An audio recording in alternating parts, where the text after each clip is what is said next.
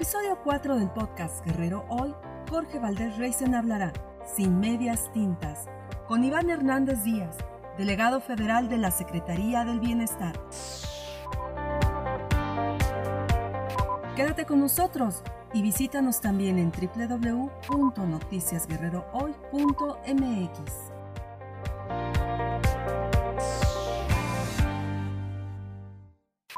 Explíquenos qué hace una delegación federal de los programas en Guerrero, cuál es su misión, cuál es el compromiso con los guerrerenses, eh, qué es lo que hacen delegado. Bien, en general las delegaciones eh, para operar los programas del gobierno federal en el país tienen como objetivo coordinar todos los esfuerzos del gobierno federal en materia social, de tal manera que eh, sea un trabajo integral, que las tareas que estemos haciendo las distintas dependencias tengan una coordinación, que podamos no solamente atender, por ejemplo, eh, en la zona de la sierra del estado, que no solamente lo podamos atender como aisladamente el programa de adultos mayores, o aisladamente el programa de becas básicas o los programas eh, agrícolas como el programa de fertilizante o producción para el bienestar, sino que todos estos programas eh, se puedan coordinar para incidir de manera más efectiva en la población. En Guerrero particularmente, esta coordinación se hace todavía más importante por toda la, brecha de desigualdad que tenemos, por toda la, marginación que tenemos en, regiones como la montaña y reitero, y la sierra de Guerrero, que eh, regularmente hemos enfocado mucho a la montaña y creo que es correcto hacerlo, hay una deuda histórica que señala el propio presidente de la República, pero también en la sierra. Tenemos un sector bastante marginado, pero además con otra circunstancia, hay un estigma sobre esta región del Estado hay un estigma que está vinculada a la siembra de nervantes, que está vinculada a, temas poco, que poco ayudan. Eh, desde el gobierno federal nosotros eh, queremos ayudar a ir quitando ese, ese estigma. Pues el 24 estará el presidente de la República, Andrés Manuel López Obrador, visitando Iguala de la Independencia, conmemorando el Día de la Bandera. Sí, y usted como delegado federal va a estar en igual organizando. Me parece que viene el presidente de la República de Argentina. Así es. Entonces, eh, ¿cómo va a estar este, esta logística de la, organización de por primera vez en Iguala un presidente extranjero, en este caso el presidente de Argentina y el presidente de la República Mexicana? Sí, el, presidente de Argentina llegó hoy a México, ya tiene una agenda y es eh, un invitado a esta ceremonia que vamos a tener en Iguala. Es una ceremonia pues, bastante significativa para el país y particularmente para los guerrerenses. ¿Va a ser en el cerro o va a ser, va a ser en el cerro? En la plaza, ah, cerro. En el cerro, ahí en, en, la bandera, justamente donde se va a desarrollar la, la ceremonia. Eh, yo creo que va a ser un evento bastante histórico por esa presencia este, del presidente de Argentina. Eh, afortunadamente eh, tenemos nosotros ahí ya un gran avance en términos de la organización del evento. Desde hace eh, quizás un par de semanas se empezó a, a, preparar este evento, está muy avanzado. El día de hoy estaremos en un rato en igual eh, para revisar qué nos toca a nosotros. Nos toca eh, atender gran parte eh, de lo que denominamos atención ciudadana, porque la ciudadanía le tiene un gran afecto al presidente de la República. Y esta, este afecto este, genera que quieran acercarse, que quieran hacerle planteamientos este, durante la visita y nuestra tarea va a estar muy focalizada a esa a, esa, ese tipo de acciones. Pero decirte que eh, Guerrero es de los programas que tienen una atención eh, especial. Eh, por ejemplo, hasta el año anterior, el programa de fertilizantes únicamente aplicaba en Guerrero. Tenemos, somos de los pocos estados que vamos a tener una ampliación del programa Sembrando Vida.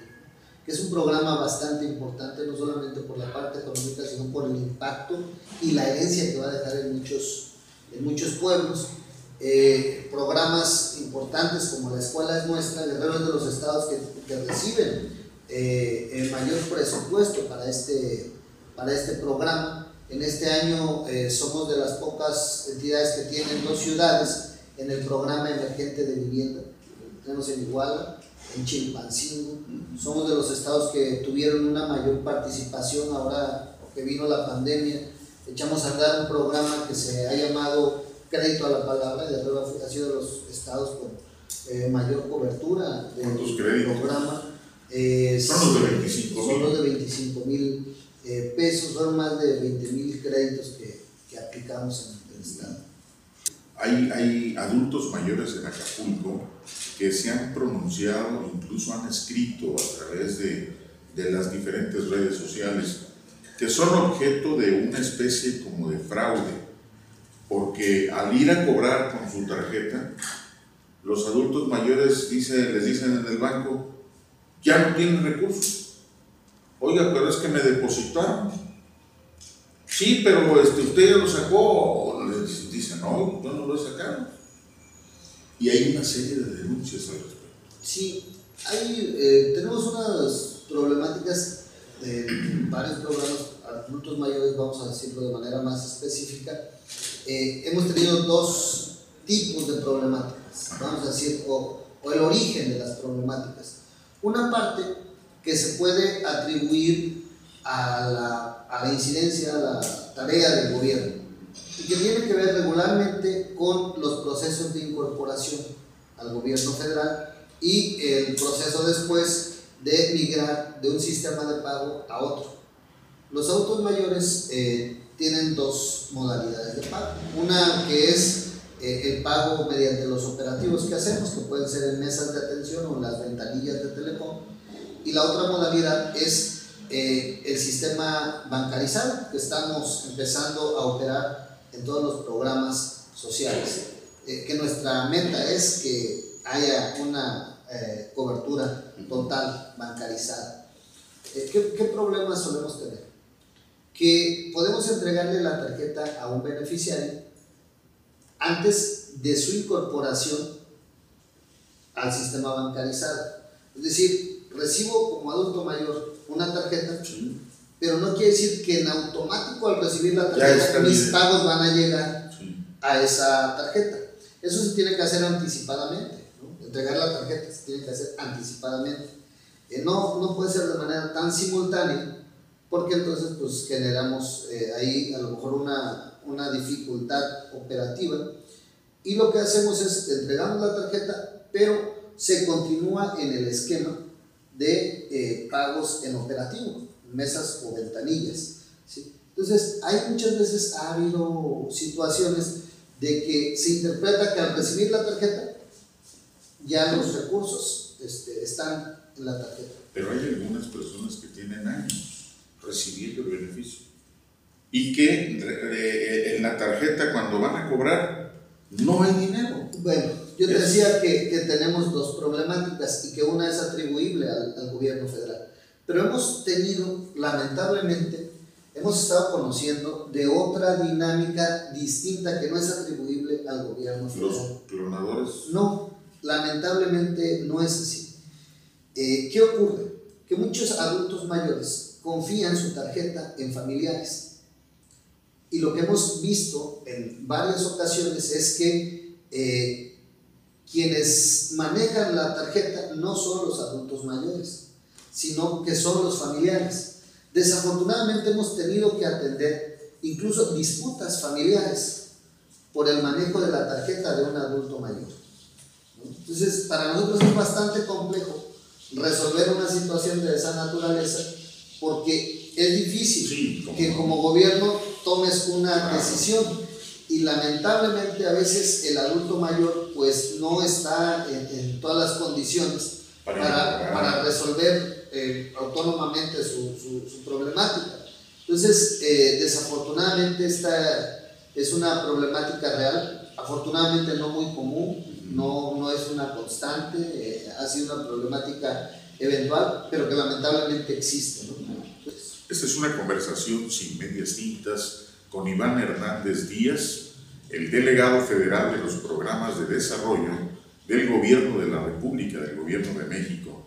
Y estamos hablando de la problemática que enfrentan muchos adultos mayores en torno al programa de pensión, que son víctimas de sus propias familias, y ese es uno de los fenómenos que está realmente desarrollándose.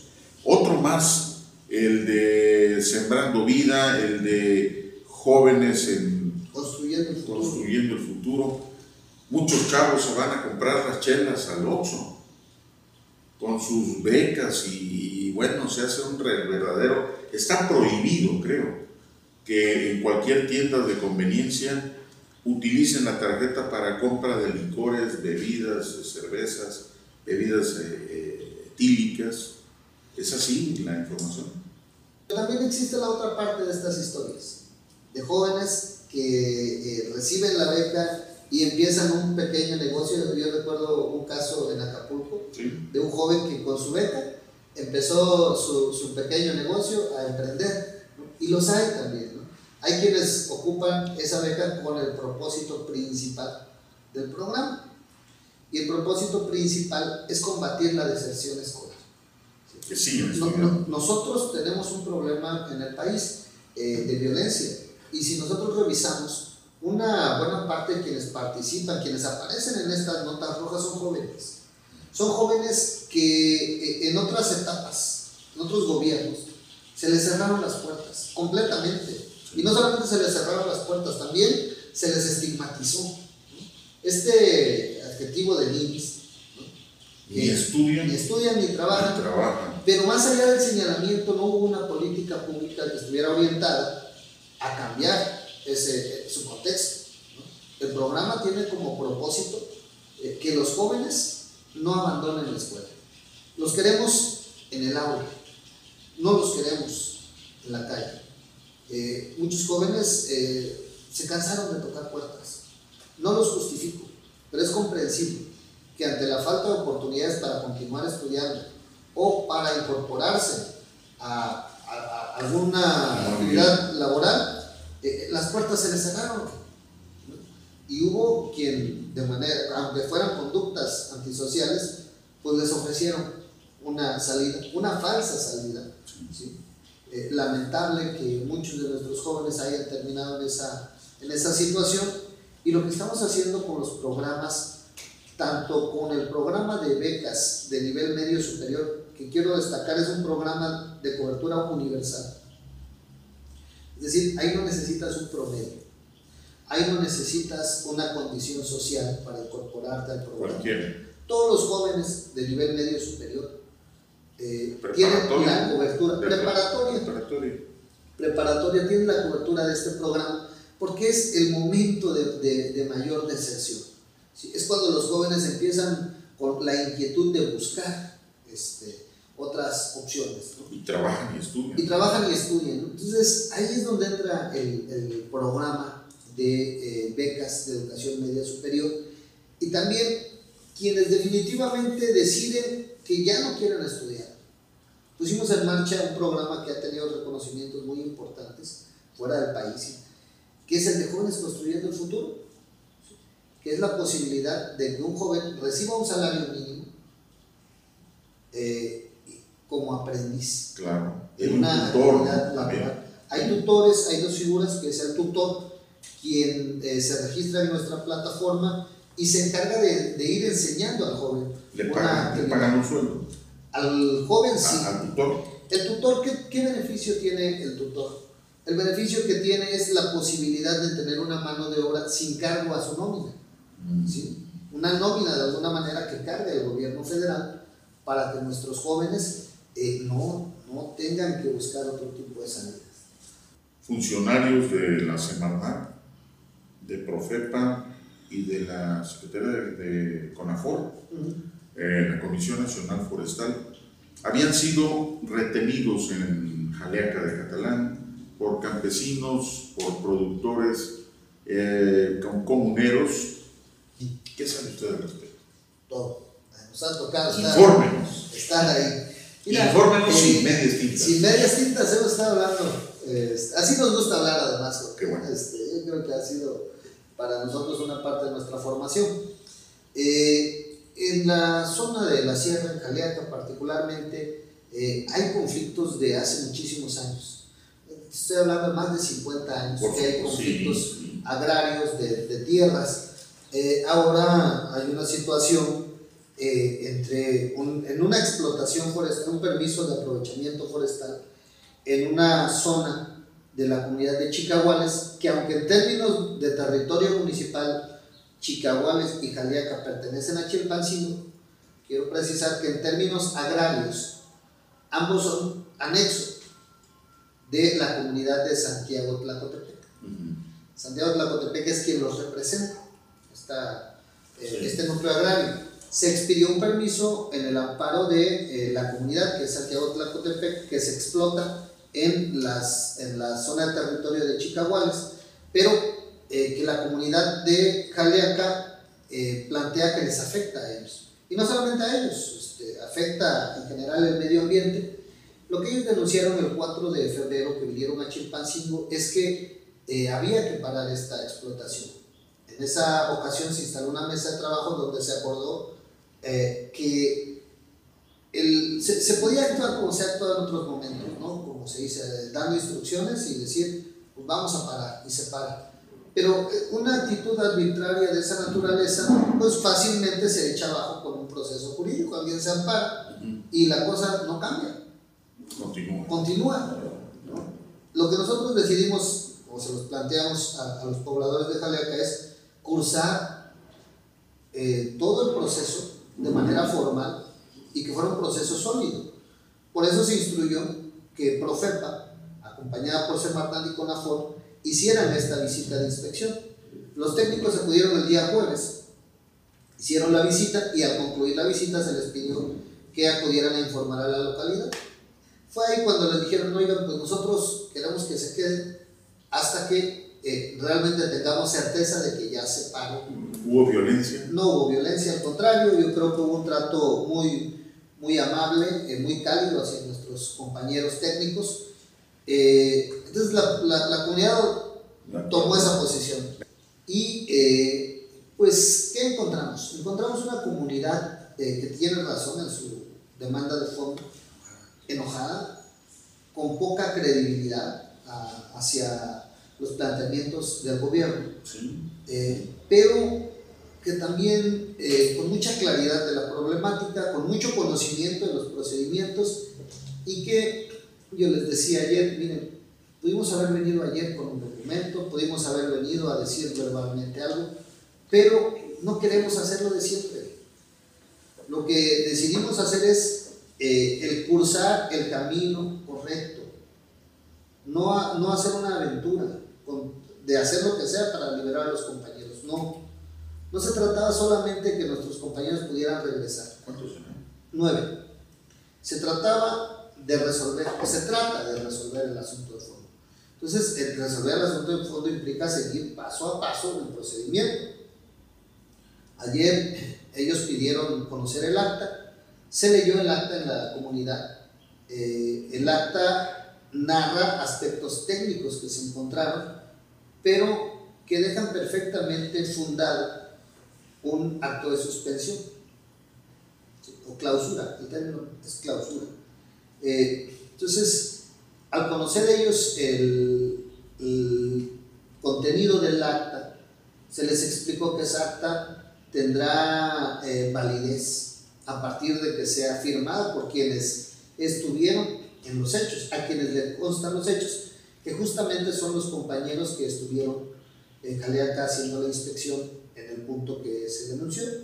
Eh, afortunadamente concluimos bien ayer este, este tema. Nuestros compañeros ayer mismo estuvieron ya en sus domicilios. Un delito. Privación ilegal de la libertad es un delito. No lo podría poner. No se tipificó. Yo no lo podría poner como un, como un delito. Yo insisto, eh, los compañeros que estuvieron allá no nos manifestaron una situación distinta. La comunidad, ¿qué les dijo? Lo que queremos es que no se vayan hasta que esto se concluye. Los compañeros nunca estuvieron incomunicados o, o, encerrados en algún lugar, estuvieron en general en la comunidad. Privados de su No, libertad. no siempre mantuvimos comunicación, eh, tanto las instancias federales como sus familias. No hay denuncia. No, Dice el presidente, amor con amor se paga. Y los guerrerenses están en espera de y el amor, papá, ¿qué pasó, no? Bueno, es cuestión de apreciación. Yo te puedo decir que un adulto mayor que nunca lo habían tomado en cuenta en la sierra o en la montaña y que hoy está recibiendo su pensión no tiene esa misma opinión. No. No, claro que no. Las familias a las que les estamos entregando sus viviendas en Chilpancingo, al igual que jamás habían sido incluidas en algún programa, no tienen esa opinión. Tienen, justamente la opinión de la frase que acabas de decir, que amor con amor se. Sí, debe de ser. Yo le agradezco en verdad porque hemos buscado, hemos eh, eh, tratado de encontrar el, el, camino para una mejor comunicación entre los planes del gobierno con eh, pues los medios de comunicación. Y antes había una especie como de barrera invisible. O sea, no los veían. Los medios no existíamos o, o quizá éramos invisibles. Pero usted ya nos vio y seguiremos en esto. Pues Gracias. antes quiero agradecer a la plataforma Noticias Guerrero Hoy y al programa que conduces sin medias tintas. Muchas gracias. Gracias por la invitación. Muchas gracias. Iván Hernández Díaz, delegado federal de los programas de desarrollo del Gobierno de México en el estado de Guerrero. Amigos del auditorio, soy Jorge Valdés Reisen. Gracias por estar con nosotros y recuerde, usted tiene una cita más, más adelante en esta plataforma digital Noticias Guerrero hoy para que hablemos sin medias tintas.